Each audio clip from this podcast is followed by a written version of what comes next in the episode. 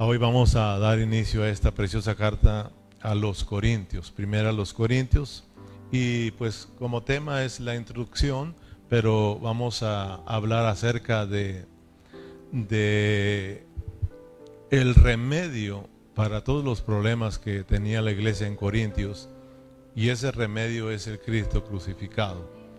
Así de que hoy vamos a hablar eh, como introducción, vamos a enfocarnos en ese Cristo crucificado, que es el remedio, es la solución para, para los problemas de la vida cristiana, los problemas de la vida de la iglesia, los problemas de la edificación del cuerpo de Cristo, el Cristo crucificado.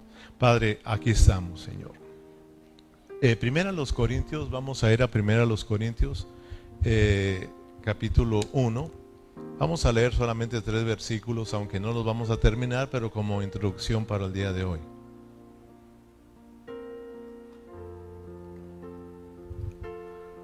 Oh Señor Jesús.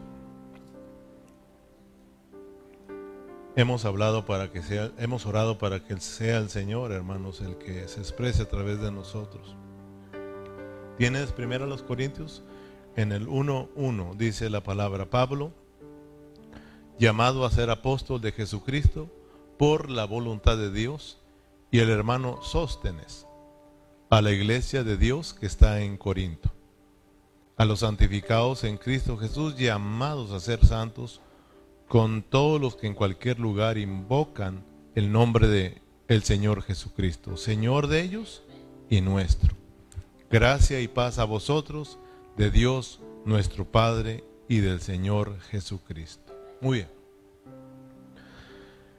Ya no le va a ser difícil a usted eh, entender la introducción porque si ustedes recuerdan, nuestro hermano Jesús nos estuvo introduciendo hace una semana atrás, ¿verdad? Y pues ahora lo vamos a volver a escuchar y vamos a avanzar un poquito más.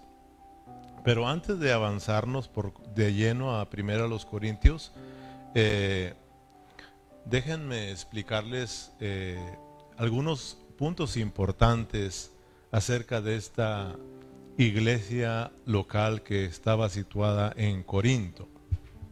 Eh, número uno, aquí eh, el versículo uno nos dice que Pablo es el escritor de esta carta a los Corintios. Es Pablo escribiendo a esta iglesia que está en Corinto. Ahí este, en Hechos capítulo 20, versículo 31, lo puede usted también comprobar. comprobar. Pablo, eh, ahí dice que Pablo cuando estaba escribiendo esta carta a los Corintios, él estaba en Éfeso. Cuando Pablo le escribió a los romanos, él estaba en Roma. Él estaba en la iglesia en Roma y él, perdón, él estaba en, los Corintios cuando él escribió a los romanos, pero cuando le escribió a los Corintios, él estaba en Éfeso. Les voy a pedir de antemano que me disculpen si de repente yo mezclo romanos con corintios, porque estaba yo muy metido con romanos y ahorita voy a hacer el cambio de romanos a corintios, ¿ok? Entonces de repente si yo digo primera romano, no se asuste, ¿ok? Porque estaba impuesto con romanos, romanos, pero ahora vamos a estar en Corintios, Corintios, Corintios. Entonces, cuando Pablo, vuelvo a repetirlo, estaba en Corintio, ahí le escribió a los romanos. Pero ahora Pablo le está haciendo esta carta a los corintios, pero él no está en Corinto, él está en Éfeso. Y ahí lo puede mirar en Hechos 20. Este es el eh, primer punto que debemos de entender. Pablo escribiendo esta primera carta a los Corintios. El escritor es Pablo. Segundo, este libro de, eh, según Hechos, eh, Pablo es el fundador de esta iglesia, los Corintios también. si usted lee en Hechos capítulo 18, si vamos a ir allá, Hechos 18, versículo 9 Hechos 18, 9. ¿Lo tenemos? Entonces el Señor dijo a Pablo, en visión de noche, no temas, sino habla y no calles, porque yo estoy contigo y ninguno podrá sobre ti la mano para y ninguno pondrá sobre ti la mano para hacerte mal, porque yo tengo mucho pueblo en esta ciudad. Y se detuvo allí un año y seis meses enseñándoles la palabra de Dios. Según la historia, eh, esta iglesia o esta ciudad de Corintio es una ciudad muy próspera. Si usted lee, eh, era una ciudad muy próspera, eh, hablando económicamente, porque ella, esta ciudad estaba situada en un puerto, en donde llegaban los barcos de mercancía. Había mucho, mucho comercio ahí, así de que se, se movía mucha plata. Y pues ahí estaba esta ciudad de Corintios y pues ella pues era, era muy próspera. Eh, tres, eh, Corintio pues está muy lejos de con nosotros, ella está por aquel lado de Grecia. Si usted lo ve en el mapa, usted lo va a mirar dónde está ubicado, ¿verdad? Eh, muy, muy, muy, muy lejos de allá, pero muy cerca de aquí. Lo va usted a descubrir. Amén. Eh, el apóstol Pablo llegó a Corintios y él empezó a hablarle a los judíos que ya estaban establecidos allí en Corintio. Pero debido a que ya ustedes conocen eh, las creencias de los judíos, ellos rechazaron al apóstol Pablo. Entonces el apóstol Pablo tuvo que predicarle a todos los gentiles. Y por supuesto con el tiempo, tanto gentiles como judíos empezaron a a creer a la predicación del apóstol Pablo. Empezaron a creer al Evangelio y se empezaron a, convertir. Pero bueno, así es como estuvo predicando el apóstol Pablo en los Corintios. Ahí él primero con los judíos en las sinagogas fue rechazado y empezó a hablarle a la gente ahí, a todos los gentiles, ¿verdad? Empezó ahí a enseñar la palabra de Dios y cuando andaba él en, este, en esta gira, en este viaje, eh, se encontró con un matrimonio, con una pareja, se encontró con Aquila y Priscila. Ellos también estaban predicando en ese lugar, entonces a Pablo le dio mucha alegría el poder encontrarse con este, este matrimonio, esta pareja, y el poder trabajar junto, junto con ellos ahí, levantando la obra ahí en Corinto. En Hechos capítulo 18, versículo 1 Ahí, ahí está el encuentro entre Aquila y Priscila. Aquila es el esposo, Priscila es la esposa. Después de estas cosas, Pablo salió a Atenas y fue a Corinto. Y halló a un judío llamado Aquila, natural de Ponto, recién venido de Italia con Priscila, con su mujer por cuanto Claudio había mandado que todos los judíos saliesen de Roma, o sea que hubo una, una, los expulsaron, pues, ¿verdad? Entonces, pues llegaron a esta, a esta ciudad de Corinto y ahí se encontraron con el apóstol Pablo y ahí andaban predicando. Y ahí trabajaban juntos, pues el oficio de ellos era la era hacer tiendas, ¿verdad? O sea, ahí andaban evangelizando. Y bueno, así es como surgió la iglesia en Corinto. Eh, cuatro, esta carta a los Corintios no fue solo escrita para la iglesia local en Corinto. Esta carta también fue escrita para todos los cristianos que en cualquier lugar, dice Pablo, invocan el nombre de nuestro Señor Jesucristo. Qué bendición, ¿verdad? Eh, o sea que esta carta a los, a, los corintios no solo fue escrita para ellos, sino que estoy 100% seguro que también fue escrita para que se leyera aquí en Burlington. Y sobre todo aquí en la iglesia Pan de Vida en Burlington. Esta carta a los Corintios es para nosotros, hermanos.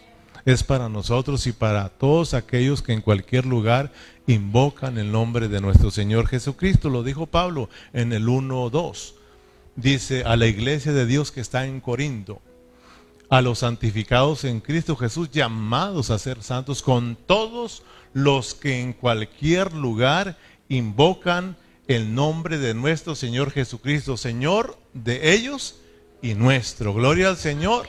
¿Cuántos pueden decir esta carta es para mí? Puedes decirlo, diga conmigo, esta carta es para mí. Entonces, que esta carta también se haga nuestra, hermanos.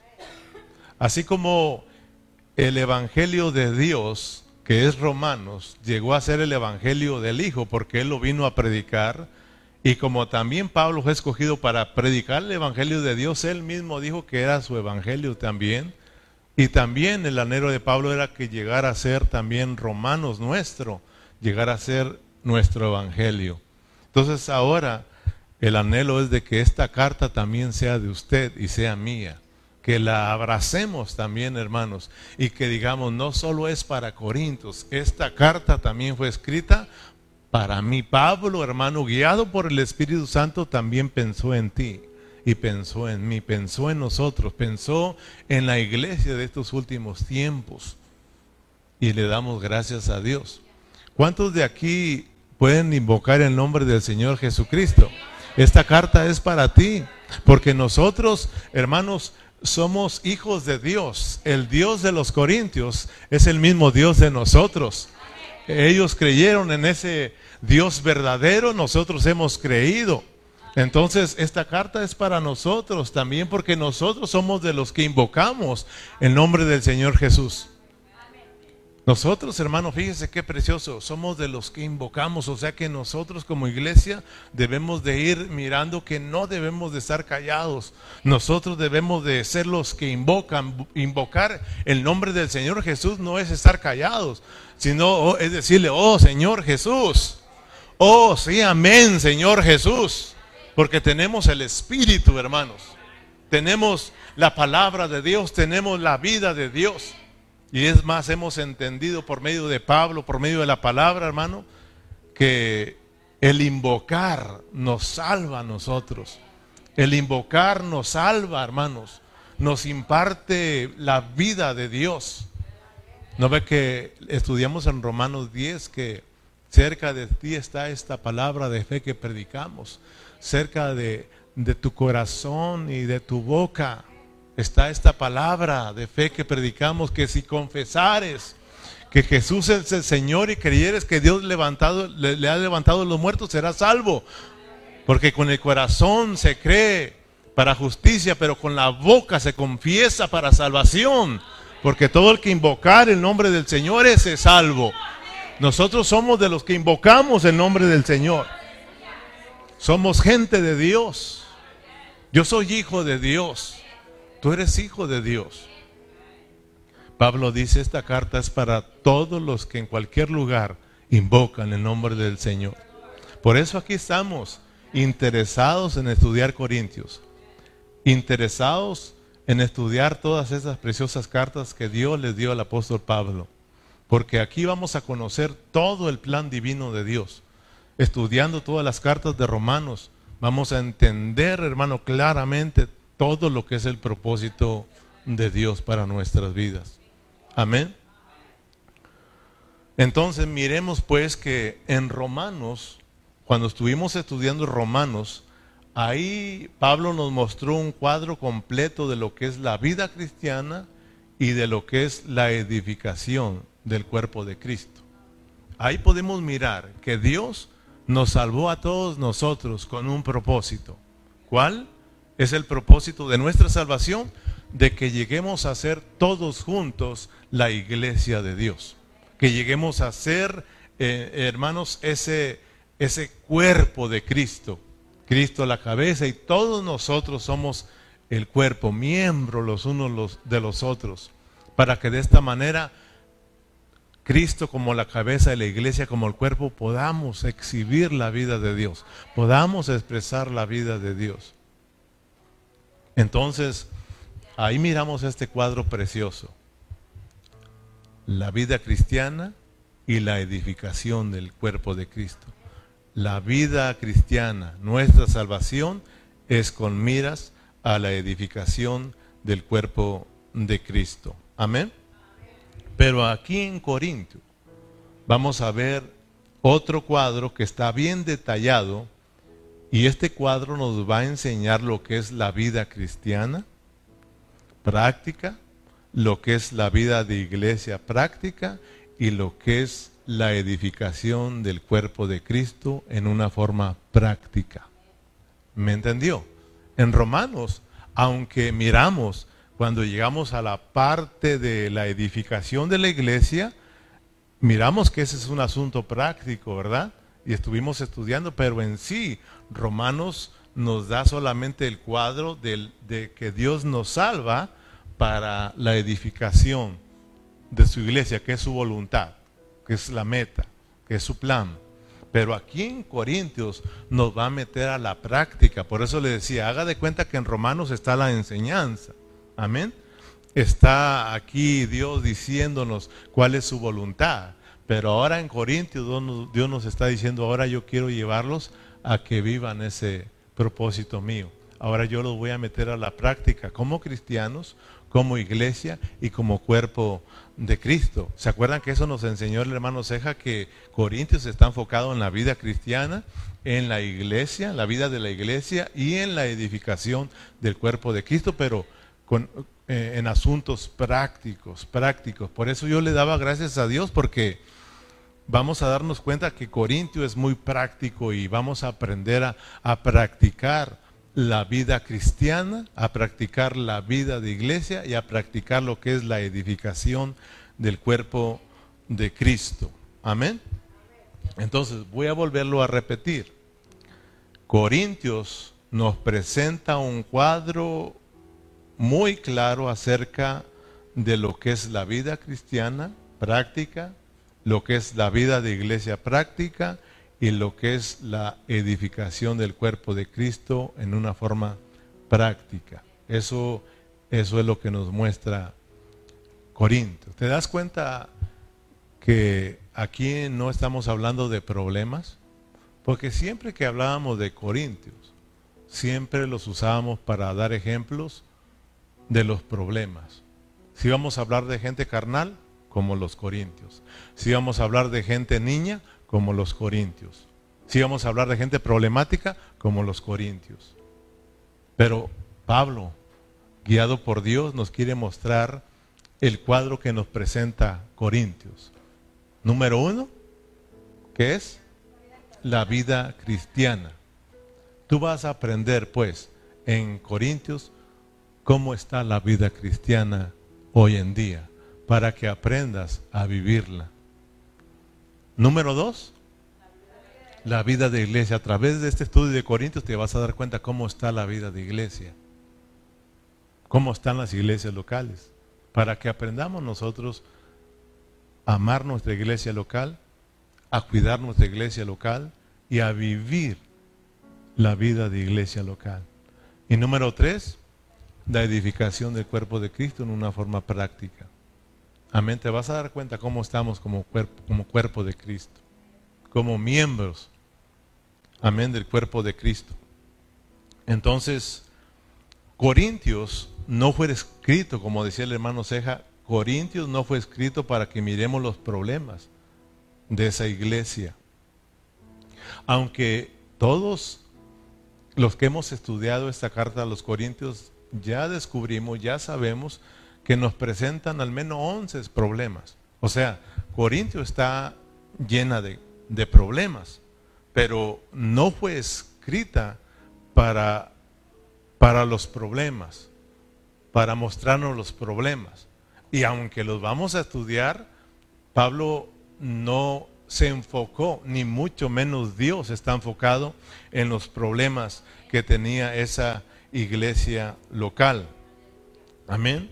Entonces, lo que Dios nos quiere mostrar a través de esta carta a los Corintios es cómo está nuestra condición hoy en día como cristianos.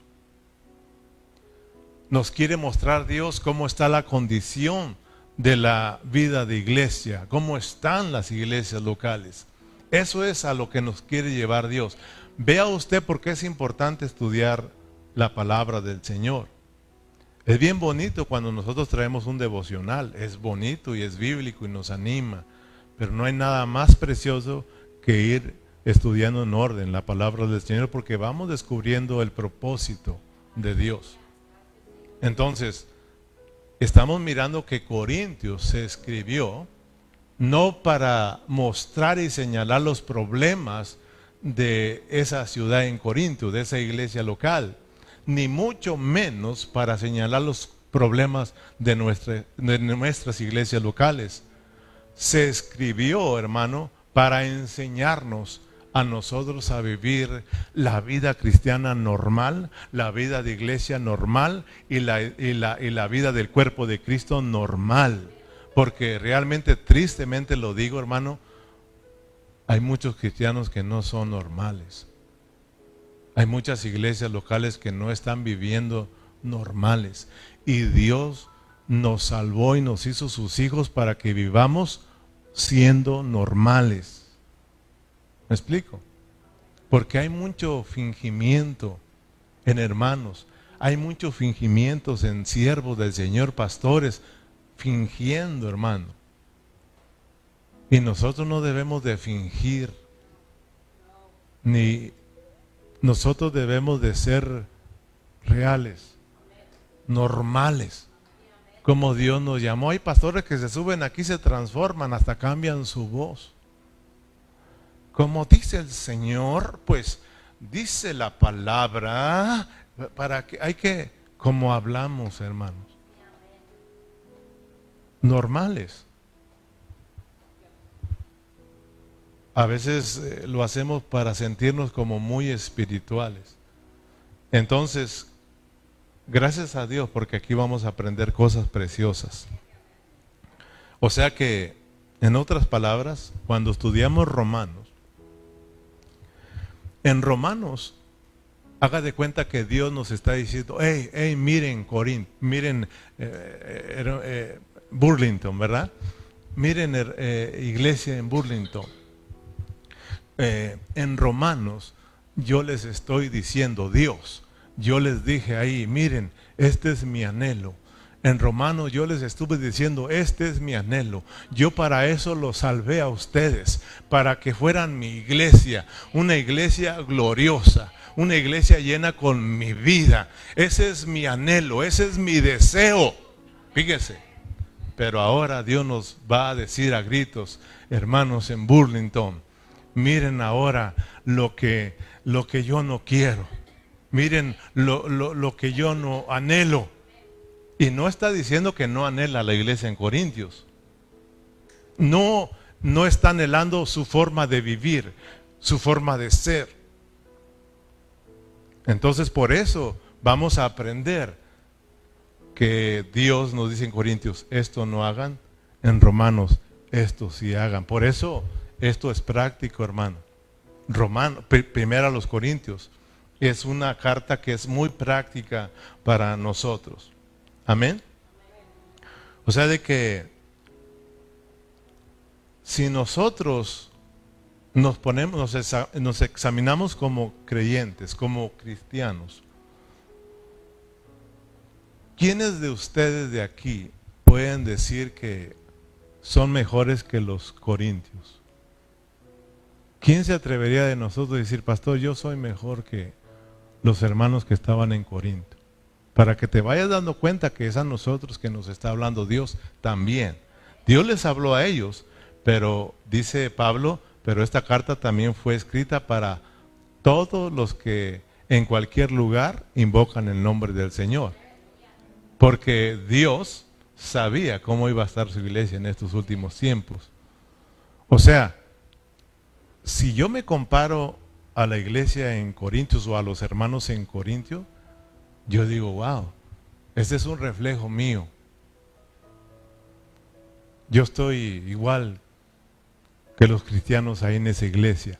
Y, tú, si te examinas cómo estás tú, tú te sientes mejor porque a veces, mira, yo te voy a ser sincero, cuando yo estaba estudiando esta carta, hermano, y, podía mirar cómo está la iglesia en Corinto y cómo estamos nosotros, yo tuve que caer de rodillas y pedirle perdón al Señor. Número uno, porque yo juzgaba mal a la iglesia en Corintios y la usaba para como algo negativo. Siempre que íbamos a hablar de los carnales como los hermanos en Corintios, sino los niños como los corintios, como los que no deseaban la palabra, como los corintios, siempre íbamos a darle a los corintios y estábamos enfocados en sus problemas.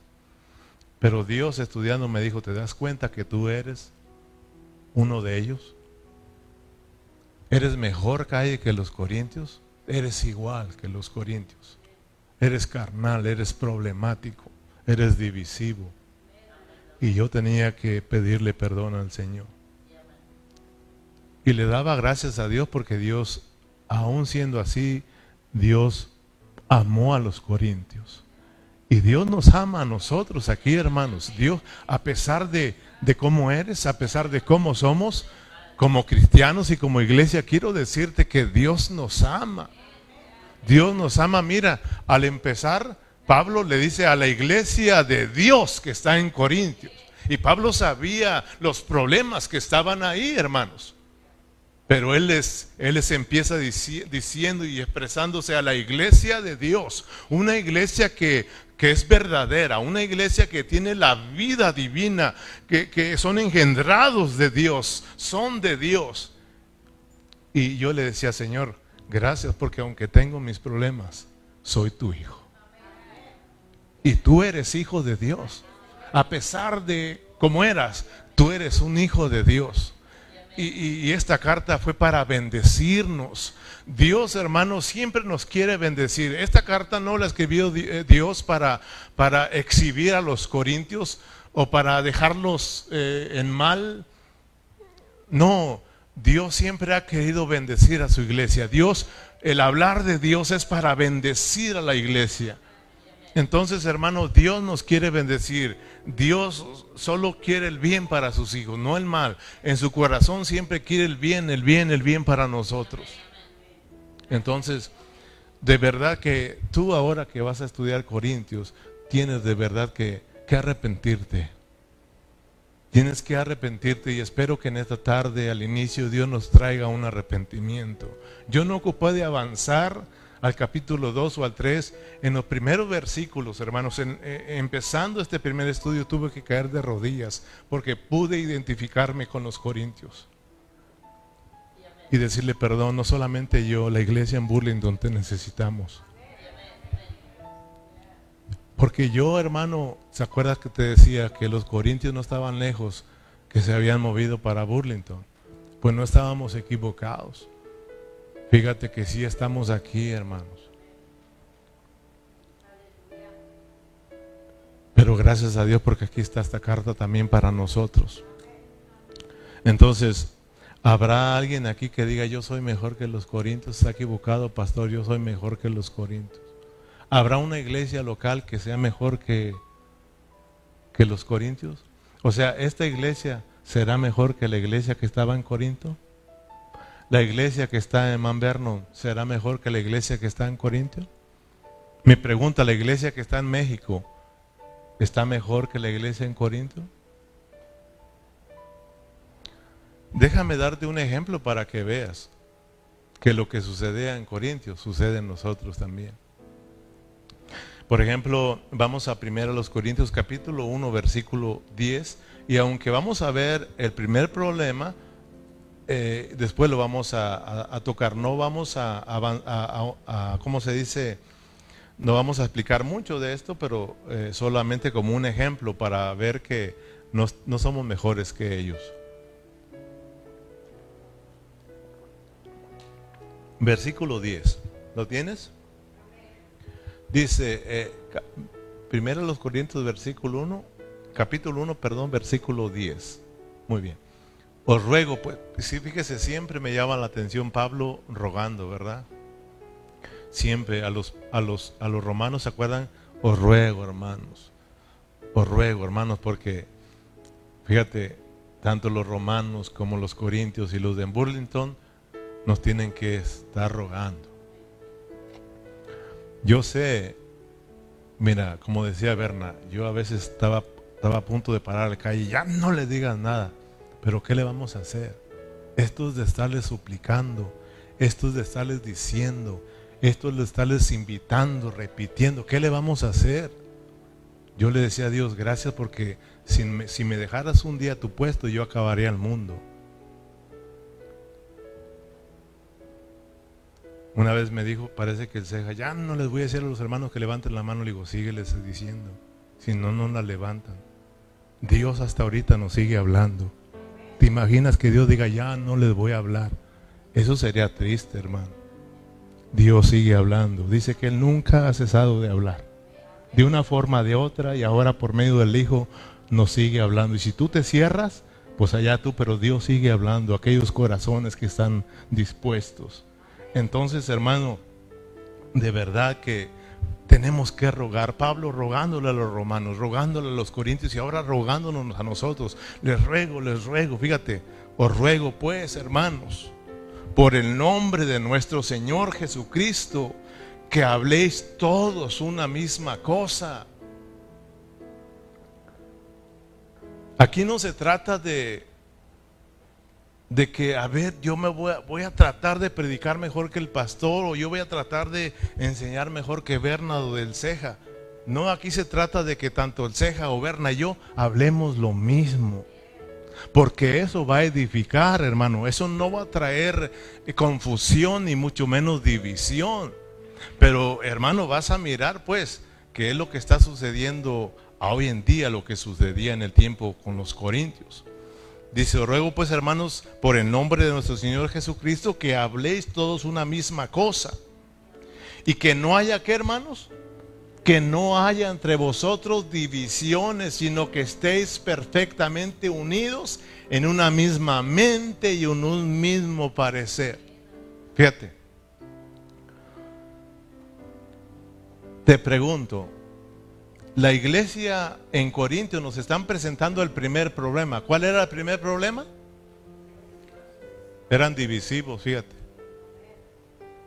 Por eso te decía, aunque no está enfocada esta carta en los problemas, tenemos que, eh, tenemos que estudiarlos para darnos cuenta cómo está nuestra vida hoy en día y qué es lo que Dios quiere para nosotros. Mira, te vas a dar cuenta hoy que Pablo, al hablar del problema, no es para que nos quedemos con los problemas, sino porque Pablo trae también la solución para esos problemas. O sea, Pablo no solamente está mostrando la enfermedad de los cristianos ahí en Corintio o de la iglesia en Corintio, sino que Pablo más bien está hablando de la enfermedad que hay, pero está diciendo, miren, hey, aquí está la medicina, aquí está el, medicamento, el remedio para la solución a esos problemas. Y ese es en lo que se enfocó Pablo, en, en la solución, en el remedio. Y en eso queremos también enfocarnos nosotros. Pero cuando tú vas al doctor, primero no te dan el remedio. Primero te van a decir cuál es tu enfermedad, cuál es tu condición, y luego te van a decir, pero aquí está el remedio. Gracias a Dios que en Cristo siempre hay solución. A veces en los doctores de aquí te dicen, I'm sorry, ya no hay solución. Pero gracias a Dios que en Cristo sí hay solución. En Cristo sí hay esperanza. En Cristo sí está el remedio, hermano. El primer problema que tienen los corintios es son divisivos. Miren, hermanos, aprendan o aprendamos a que el eh, eh, las divisiones es la raíz de todos los problemas de las iglesias y de los cristianos. No por algo, no por así nomás nos presentan el primer problema. Por ejemplo, el amor al dinero es la raíz de todos los males. ¿Sí o no? Cuando tú amas el dinero, de ahí se descuelgan o se desatan muchos males. La raíz de las divisiones es el problema de la vida cristiana, es el problema de las iglesias locales. Para que nosotros tengamos cuidado. Solo estamos poniendo un ejemplo de que nosotros no somos mejores que los corintios. ¿Ustedes creen que como cristianos Estoy hablando individualmente, como cristianos. ¿Usted cree que haya entre nosotros divisiones? ¿Usted cree que uno o dos vengamos aquí divididos? Vamos a ser sinceros, sí. Ustedes, como iglesia local, como iglesias locales, ¿ustedes creen que en este tiempo estén divididas o están unidas? Y hablamos, nos expresamos tan mal de los, de los corintios que son divisivos. ¿Cómo está la iglesia hoy en día, hermano? Tristemente, hermano, con dolor de mi corazón, somos muy divisivos. Dios fue bueno para tumbar paredes, para unirnos. ¿Sí o no? Nosotros somos buenos para levantar muros y separarnos el uno con el otro. Hasta aquí, de aquí para allá, no te metas al territorio. ¿Sí o no, hermanos? Por ejemplo, ustedes no me dejan mentir, mentir, perdón, pero la iglesia apostólica se lleva con la iglesia pentecostés. ¿Pueden trabajar juntos, hermano? Qué triste es eso, ¿no? Y tienen el mismo Dios. ¿El problema es Dios o son ellos? Si te das cuenta, el problema no era Dios. El problema no es eh, Cristo, el problema es los corintios, el problema es nosotros, el cristiano hoy en día.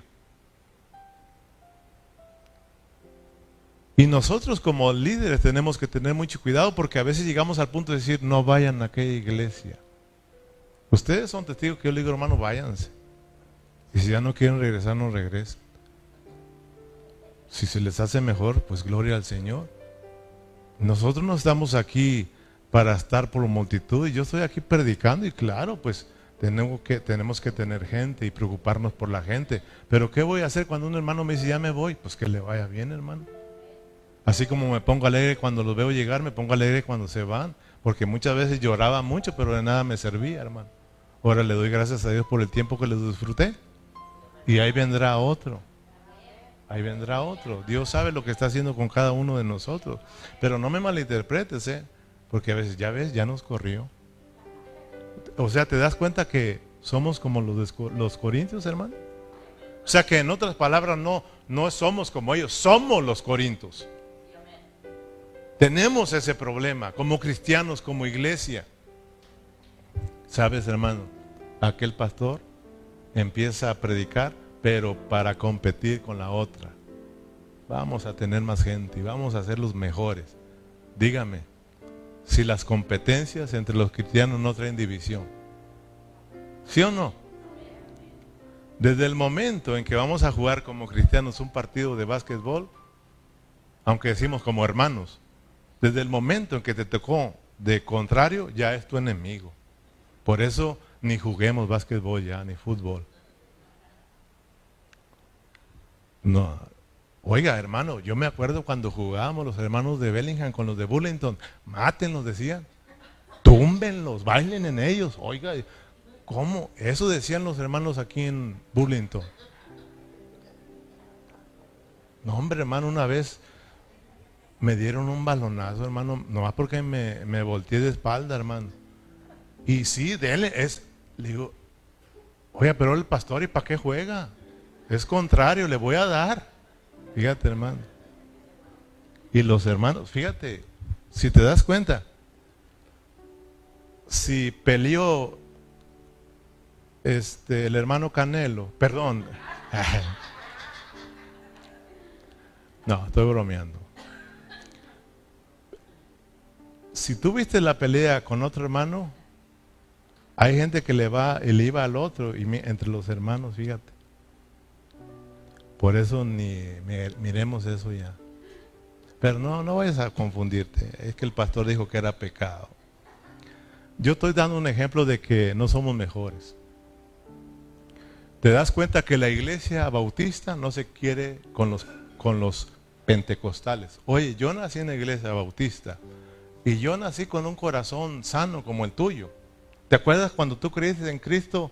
naciste con un corazón sano porque Dios te perdonó, ¿sí o no? Dios te limpió, Dios te dio vida eterna. ¿Y cómo saliste en tu primer día de convertido? Contento, hermano. Pero ¿qué tal y cuando te empezaron a, a dañar tu corazón? Diciendo, tú eres pente, aquel es bautista. Cuidado, nos dañaron el corazón. Nos pusieron en contra con los hermanos. Yo, hermanos, en mi primer año de cristiano, para mí todos eran mis hermanos. Yo me, encontraba con un hermano que decía que era cristiano. Era una alegría para mí. Pero de repente me decía, ¿y tú de quién eres? ¿O de qué eres? Y yo decía, ¿de, qué? ¿De qué? Un año yo no sabía mi corazón sano. Pero con el tiempo se dañó mi corazón. Pero gracias a Dios que hace un tiempo atrás Dios me perdonó mi corazón y ahora sigo amando a mis hermanos pentecostales, a mis hermanos bautistas, a mis hermanos apostólicos. Los amo, hermano. No amo su denominación, pero a ellos sí los amo. Me explico, hermano. ¿Por qué? El problema no es que no tengamos a Dios. Todos sabemos que los pentes tienen a Dios, ¿sí o no? ¿Y son tus hermanos? Pero ¿cuál es el problema que nos divide? ¿Cuál es el problema? El nombre de esa denominación. Ahora, para nosotros, para mí ya no hay problema. Yo me encuentro con un apostólico, paz de Cristo. Y gloria al Señor. ¿Verdad? Y, los amo. Pero ellos al saber que yo no soy apostólico, o de su denominación, ya no, ya no quiere nada. Mi pregunta es, ¿somos mejores como iglesias locales? ¿Somos mejores que los corintios? Oh, hermano, es triste ver que aquella iglesia no se quiere con esta, aquella con aquella. Eso es tristeza, hermano. Pero fíjese, el hombre sigue abrazando la denominación. Yo les he dicho aquí, si ustedes van a Apocalipsis, allá no encuentra denominaciones porque Dios va a acabar con eso. Allá solo existe una iglesia, un pueblo, una ciudad que se llama la Nueva Jerusalén. La Nueva Jerusalén, donde vamos a estar todos los que hemos creído en Cristo, todos los que hemos sido salvos, ahí vamos a estar un día, pero Dios tiene que procesarnos a todos. Ahorita está tratando con nosotros, hermano. El hombre está aferrado a eso y sabiendo que eso nos divide. Yo por eso le digo, hermano, ni digan que son pan de vida, no. Son cristianos. El pan de vida lo tenemos ahí porque tenemos que registrar la iglesia, pero no tiene que ver nada, hermano, con denominaciones. Somos la iglesia de Dios que está en Burlington, hermano. Somos la iglesia de Cristo que está en Burlington. Oiga, pero Panda, olvídate de eso. Olvídate de eso. Amén, hermano.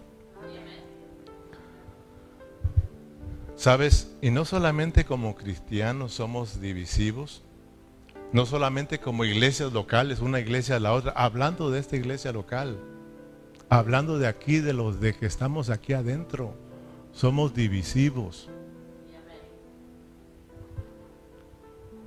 ¿Sí o no? Y pregúnteme si no lo miramos, por ejemplo, cuando vamos a acampar. Ya ve que hacemos grupos, ¿sí o no? Y a veces lo tomamos hasta en serio. Tú eres de aquel grupo que andas haciendo acá comiendo. Váyase para allá, órale, órale. ¿Sí o no? Y unos hermanos hasta la agarran en serio. Y, y solo hacemos los grupos para, para organizarnos y no se complique la situación de las comidas. Pero a veces lo agarramos así como los corintios, en serio. Y, y luego cuando van a echar la suerte, los papelitos, ¿verdad que uno está, ojalá que no me toque con fulano? Dígame si no somos divisivos. Dígame si no. Eh, Berna salió, me tocó con él.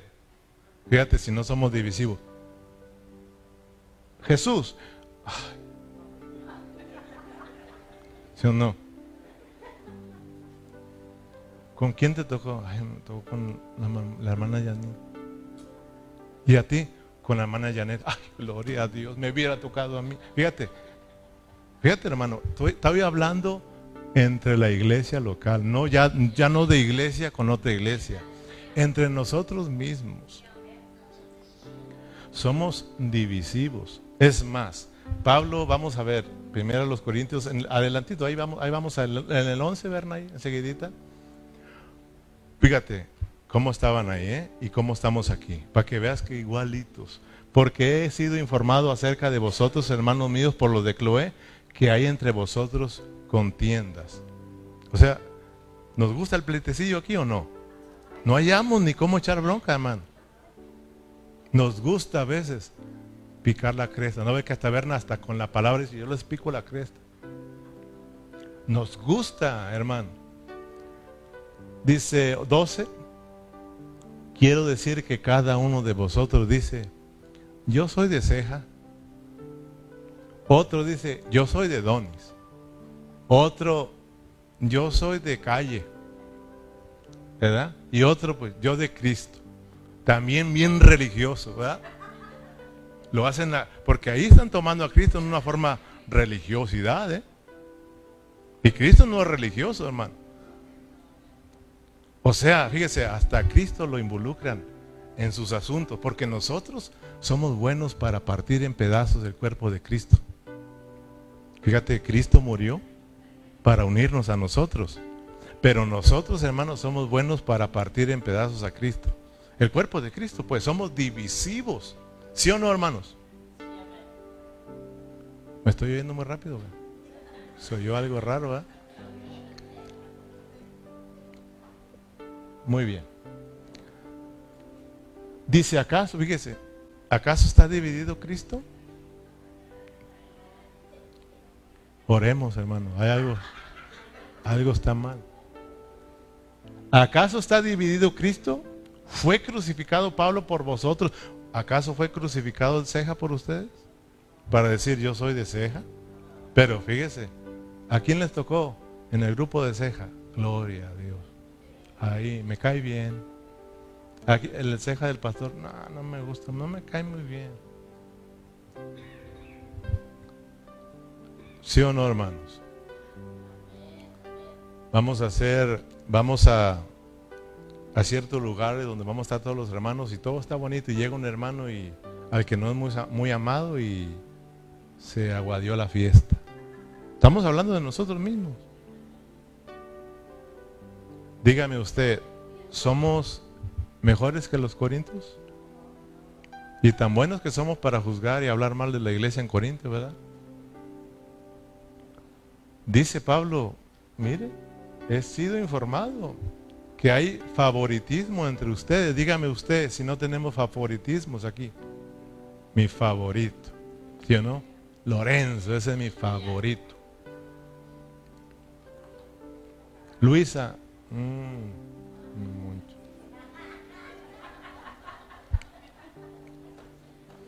Ahora, no vamos a ir ya aquí localmente entre nosotros. Vamos a ir, si la iglesia local está compuesta de familias, vamos a irnos a las familias.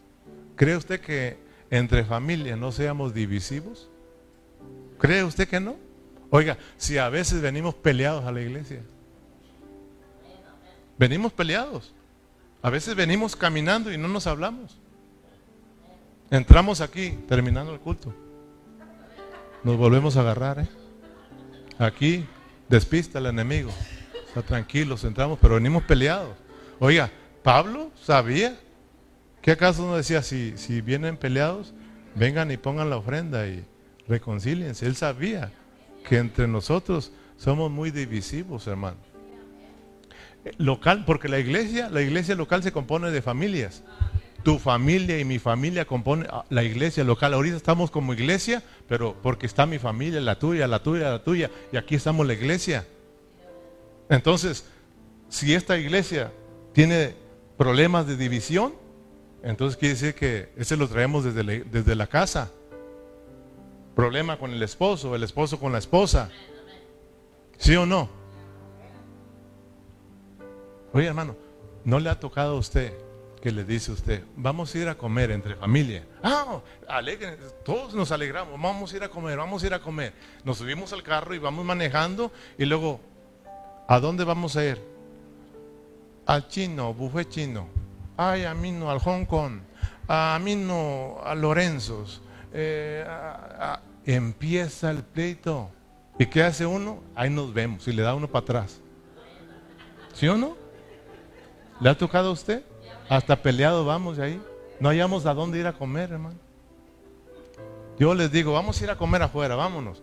Y todos alistándose, y digo, yo no sé qué pensaron.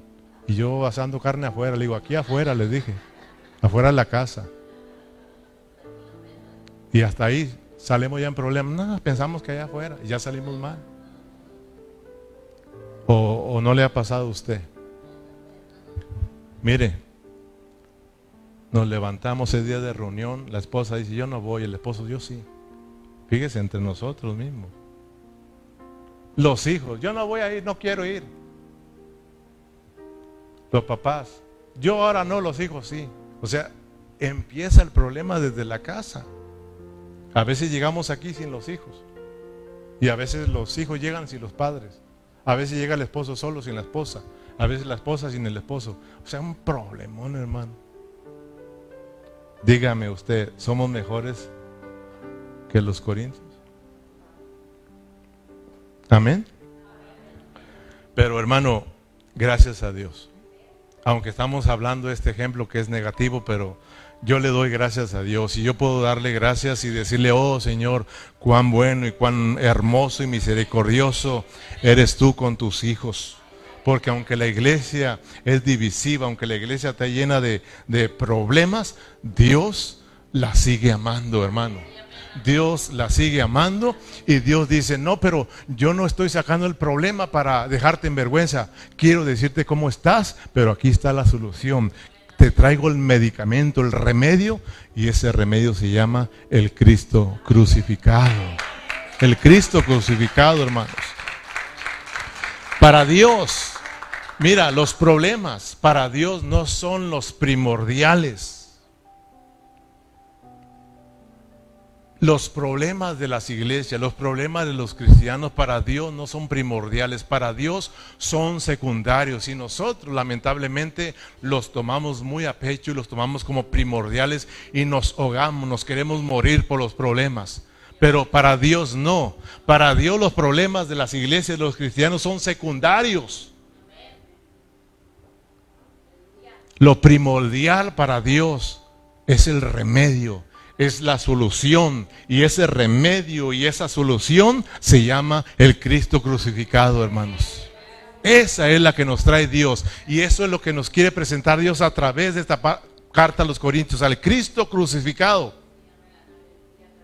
Ese es el remedio para los problemas. ¿Sabes, hermano? Por, eso te decía, tenemos nosotros, al estar identificándonos con los corintios, tenemos que pedirle perdón al Señor.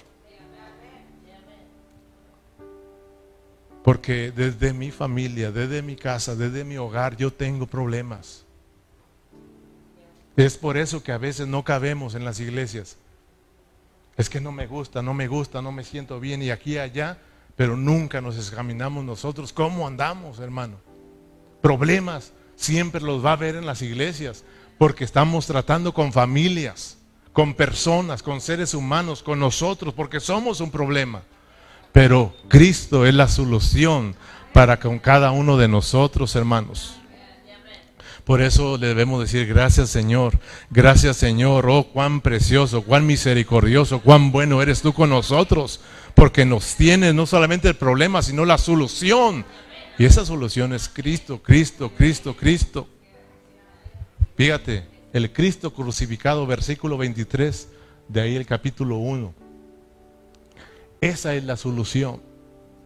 Pero estamos como los doctores, tenemos que identificar el problema para decirte, pero no te preocupes, ahí está la solución, el Cristo crucificado. Amén, para que no te quedes entristecido, desanimado, sino para que te pongas alegre y te animes, porque hay un remedio, hay una solución y este es el Cristo crucificado. Pero nosotros predicamos a Cristo, ¿qué hermanos? Predicamos al Cristo crucificado para los judíos, ciertamente tropezadero, pero para los gentiles, locura. Gloria al Señor, hermanos, por esta locura de la cruz. Porque para nosotros es poder de Dios y salvación, aleluya. Por eso debemos de alegrarnos. Yo a pesar de que estaba postrado y pidiéndole perdón, le daba gracias a Dios porque Él ha sido bueno con nosotros. Y Él nos sigue amando y nos trae la solución para mi vida cristiana, para la vida de iglesia local y para la, edificación del cuerpo de Cristo. Es el Cristo crucificado. En el versículo, capítulo 2, versículo 1, Berna, capítulo 2, versículo 1, estamos viendo el remedio. Amén. ¿Cuál es el remedio? Así que hermanos, cuando fui a vosotros para anunciarlos el testimonio de Dios, no fui con excelencia de palabras de sabiduría. Versículo 2. Pues me propuse no saber entre vosotros cosa alguna, sino solo una cosa, al Cristo crucificado. Aleluya, porque esa es la solución, hermanos. Pablo dijo cuando escribió la carta a los Corintios, dijo, está llena esa iglesia de problemas. Burlington estará lleno de problemas, pero ahí les va la solución, el Cristo crucificado. Y de este Cristo crucificado tengo que estar nutrido para traérselos a ustedes, para que ustedes, hermanos, sean sanados. Todos seamos sanados y aprendamos a vivir la vida cristiana normal, sana, la vida de iglesia normal, sana, y seamos edificados como un cuerpo de Cristo sano sano, hermanos. Qué precioso, hermanos. Entonces, como nos enseñó el hermano Jesús, ¿se acuerdan que él decía que los libros soberanamente están colocados como Dios quiso colocarlos? Están ordenados correctamente. Cada libro fue puesto en su lugar correctamente como Dios así lo, lo decidió. O sea, Él nos decía, es por eso que Apocalipsis no está al principio de la Biblia, ni Génesis al último. Génesis está al principio porque así debería ser y Apocalipsis está al final porque así debería de ser. Así lo ordenó Dios. Entonces tú tienes que conocer el orden de Dios a través de colocar los libros aquí en la Biblia. Por ejemplo, hemos estudiado en los evangelios. Ahí en los evangelios, hermanos, nos muestran al, al Dios encarnado, ¿sí o no? Los evangelios nos muestran del Dios encarnado. No solamente del Dios encarnado, sino del Dios que caminó aquí, hermano, en la tierra, fue a la cruz, murió en la cruz del Calvario, resucitó al tercer día y descendió como el Espíritu Santo, dador de vida, para introducirse dentro de la humanidad. Eso es lo que nos muestran los evangelios. En los evangelios miramos a Cristo viniendo como una semilla. Y Cristo mismo dijo, yo soy la semilla. Si el, si el, grano de trigo, ¿se acuerdan que dijo él? Si el grano de trigo, refiriéndose a él, no cae en tierra y muere, queda solo. Pero si muere, llevará mucho fruto. Amén. Los evangelios pues nos muestran ese grano que vino a esta tierra como el grano, ¿verdad? Como la semilla del reino para ser sembrada, es decir, para morir, resucitar y producir muchos hijos. Miren que el plan sigue siendo el mismo. Tener una iglesia que se compone de todos los hijos de Dios.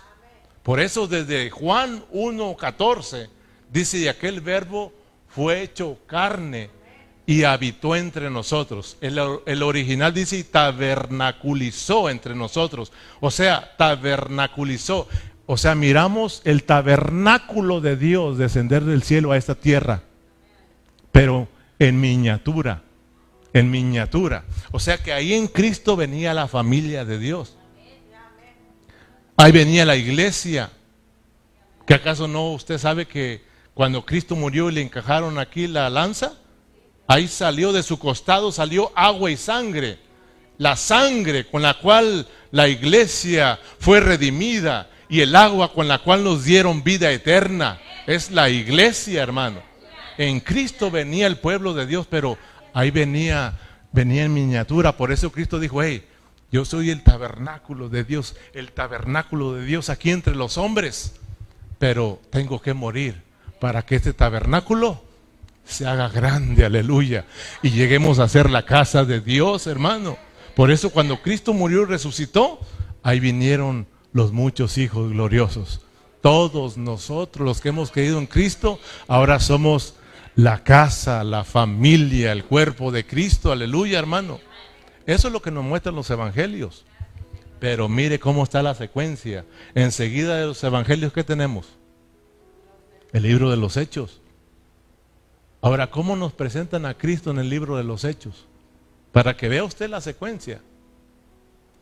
Ahora en el libro de los hechos miramos a Dios adentro de los creyentes adentro de la iglesia, ¿sí o no? Y haciendo la obra a través de ellos. Dios obrando, Dios haciendo las cosas a través de su pueblo. Por eso se le llama los hechos de los apóstoles. Es Dios haciendo la obra en su iglesia, en cada uno de ellos. Si se da cuenta, los evangelios nos presentan a ese Cristo encarnado, crucificado, ascendido y descendido para meterse dentro. En los hechos ya lo miramos adentro, obrando, obrando, obrando. ¿Sí o no, hermanos? Pero cuando llegamos, ¿qué sigue de hechos? Romanos. ¿Y en Romanos qué miramos, hermanos? En, en, Romanos qué miramos? Dios salvando al hombre con el mismo propósito. ¿Cuál? El templo, la casa, la iglesia, la edificación del cuerpo de Cristo, el mismo propósito de Dios, hermano. Pero ahora, hermano, cuando llegamos después de Romanos que sigue, lo que estamos estudiando, Corintios. Ahora, ¿qué nos muestra aquí? En Corintios, fíjese lo que nos muestran. En Corintios Pablo nos va a presentar al Cristo crucificado, porque a través de experimentar al Cristo crucificado, le da solución a todos los problemas para que yo y tú aprendamos a vivir una vida normal, una iglesia normal, una vida de iglesia normal y seamos edificados normalmente. Entonces miremos pues, en Romanos, para que Dios pueda salvar a la humanidad y tener su iglesia, necesita dos cosas. ¿Qué? morir y resucitar. O sea, en Romanos se necesita al Cristo crucificado y al Cristo resucitado. ¿Te acuerdas que lo miramos, hermano? O sea, el Cristo crucificado nos redime, nos justifica, nos reconcilia y nos regenera para Dios. Pero para que se lleve a cabo la edificación del cuerpo de Cristo se necesita experimentar al Cristo resucitado. Por eso en Romanos 6 morimos con Cristo, pero también resucitamos para andar en una vida nueva, ¿sí o no? O sea, en Romanos se necesita para que se cumpla el propósito de Dios al Cristo crucificado, al Cristo resucitado. Pero miren en Corintios, para que vivamos la vida cristiana normal, para que vivamos la vida de iglesia normal, para que seamos edificados normalmente, hermano, se necesita una sola cosa. ¿Qué? El Cristo resucitado. Aunque Pablo nos menciona al Cristo resucitado, él se enfocó y enfatizó más en el Cristo eh, perdón, crucificado. Porque para solucionar los problemas solo necesitamos al Cristo crucificado. Porque para nosotros volver a la vida, primero hay que morirnos. Para ser sanados necesitamos al Cristo que fue a la cruz. Ese sana, ese arregla los problemas. Para que entonces podamos experimentar a Cristo en resurrección y podamos vivir una vida de iglesia normal. Entonces Pablo dice, primero al Cristo crucificado. Y no me propuse conocer otra cosa, sino al Cristo crucificado, porque eso es lo que necesitamos hoy. El Cristo crucificado. Ahora bien, termino aquí. Si tú, hermano, Vamos a ser sinceros con nosotros mismos. Como yo te decía, yo me arrepentí, yo me humillé, yo le dije, Señor, ayúdame. Yo quiero más de ti. Yo sé, Señor, que soy divisivo. Tengo esos problemas también que tenían los hermanos en Corintios, los tengo yo, pero sé que tú me vas a sanar. Y sé que nos vas a sanar a todos aquí, pero tenemos que ser reales. Y si nosotros realmente conocemos aquí como cristianos que de repente nos hemos encontrado con el desánimo, de repente como cristianos nos sentimos desanimados, nos hemos conformado con la vida cristiana que llevamos. Nosotros, nosotros sabemos que no hemos prosperado, que no hemos avanzado en nuestra vida espiritual, hermano. Nosotros tenemos que venir en arrepentimiento, no tenemos que esperar más, hermano. Si nosotros estamos viviendo, hermano, en desacuerdo con mis hermanos, cada quien por su lado, yo por mi lado, no me importa lo que digan, tenemos que arrepentirnos. Porque esa no es la voluntad de Dios. Y para eso necesitamos experimentar al Cristo crucificado. En otras palabras, ir a la cruz. Ir a la cruz. Y postrarnos ahí a la cruz de Cristo, a los pies de Cristo y decirle, Señor, perdónanos. Tu cruz no es para causar divisiones. Tu cruz fue para unirnos. Tu cruz fue para nosotros los que estábamos separados para que nosotros nos uniéramos a ti, a tus propósitos. Perdóname, Señor, soy divisivo. No me gusta estar con los hermanos. Tengo problemas con ciertos hermanos.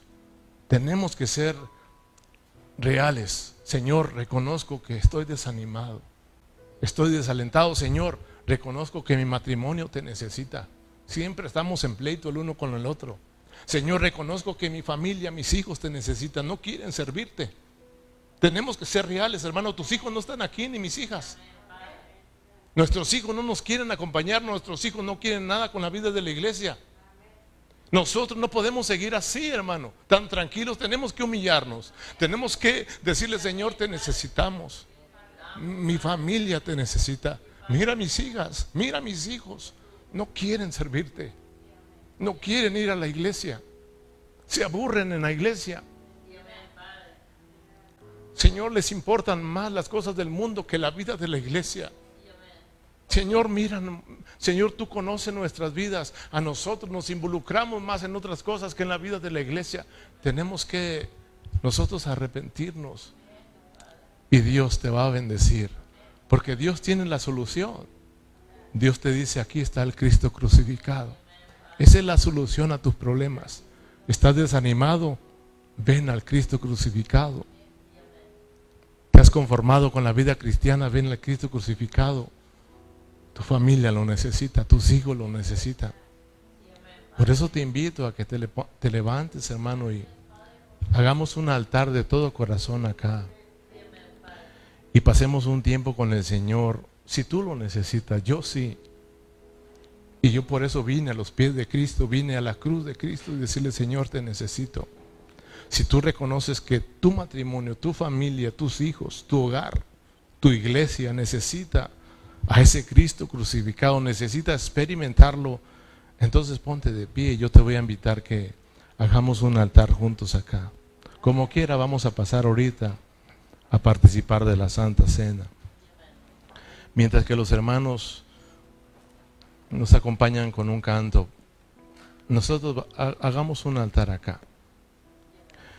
Y digámosle al Señor, sí, Señor, te necesito. Señor, te necesitamos.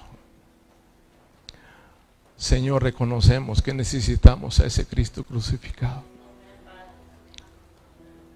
Señor, no somos mejores que la iglesia en Corinto. Pero gracias porque nos sigues hablando, Señor. Y sinceramente, Señor, tú conoces nuestros corazones y con sinceridad te decimos que te necesitamos. Queremos llevar una vida cristiana normal, Señor. Queremos, Señor, llevar una vida de iglesia normal, Señor. Queremos ser edificados en una forma normal, Señor. Queremos agradarte, Señor. Por eso aquí estamos. Nos abrazamos de esa cruz. Nos abrazamos de ese Cristo crucificado. Ese Cristo que vino y murió para unirnos a la familia de Dios. Nosotros, Señor, que andábamos lejos de ti. Dice tu palabra que andamos en este mundo sin Dios y sin esperanza. Vivíamos bajo la condenación, vivíamos en pecado. Pero gracias porque viniste y fuiste a la cruz para traernos a ti, Señor. Para perdonarnos, para limpiarnos, para sanarnos y para traernos a ti, para que ahora seamos tus hijos, la familia de Dios. Para que vivamos como familia. Perdónanos, Señor, porque hemos sido divisivos. entre nosotros.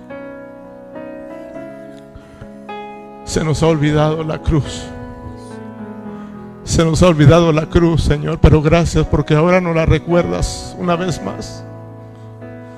Nos muestras ese Cristo crucificado, Señor. Anhelamos vivir la vida en resurrección. Anhelamos vivir esa vida, Señor, que a ti te agrada, pero necesitamos primeramente experimentar al Cristo crucificado. Levanta tus manos y dile, Señor, aquí estoy. Abre tus, tus labios. Abre tu boca, hermano, y con toda sinceridad dile, sí, Señor, mi familia te necesita. Dile, sí, Señor, mi, mi, matrimonio, mis hijos, mis hijas, mi hogar, Señor, mi iglesia, te necesitamos todos. Necesitamos volvernos a la cruz, Señor.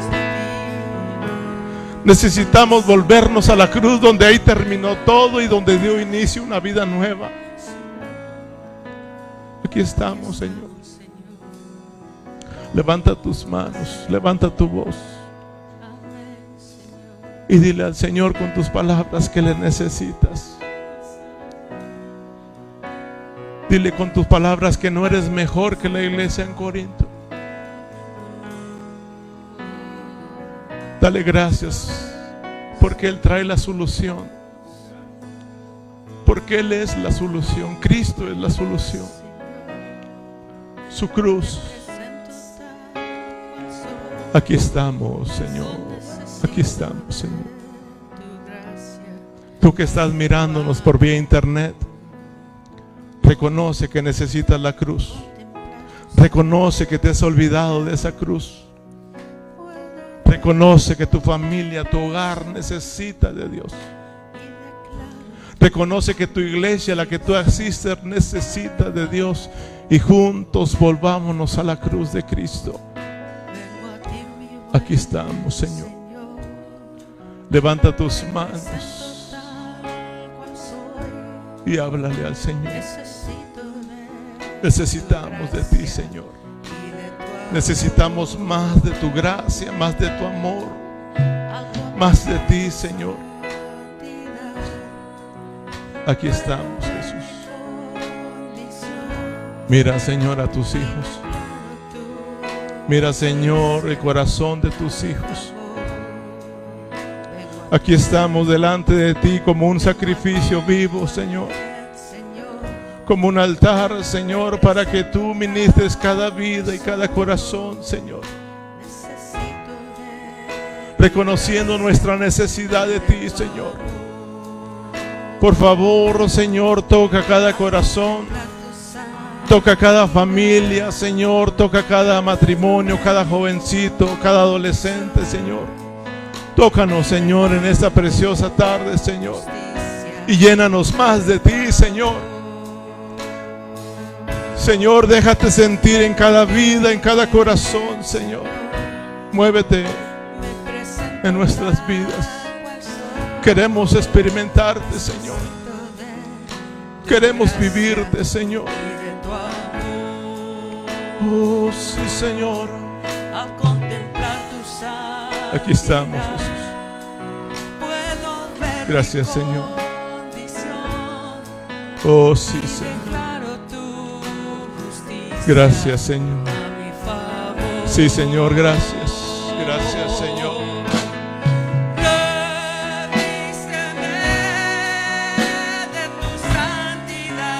Sí, Señor, revístenos más. Llénanos, Señor. Oh, levanta tus manos, tu voz y dile, revísteme, Señor. Oh, sí, Señor. Gracias, Jesús. Gracias, Señor.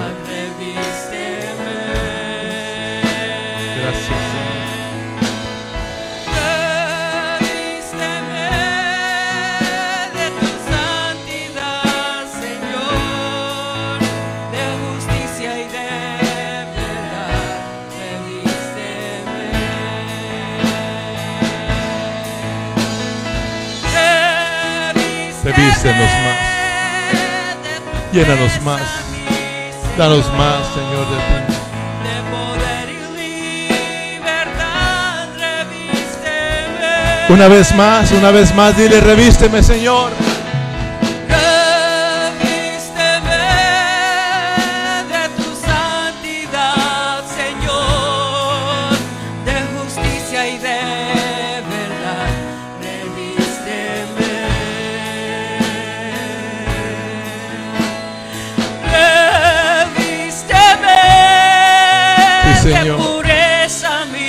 Gracias, Señor, de poder y Gracias, Señor. Gracias, Señor. De poder y libertad, Gracias, Señor. Gracias, Señor. Oh, de poder y libertad, revísteme. Gracias, Señor. Dale un aplauso fuerte a Cristo Jesús. Dáselo fuerte. Y dile gracias, Señor. Gracias, Señor.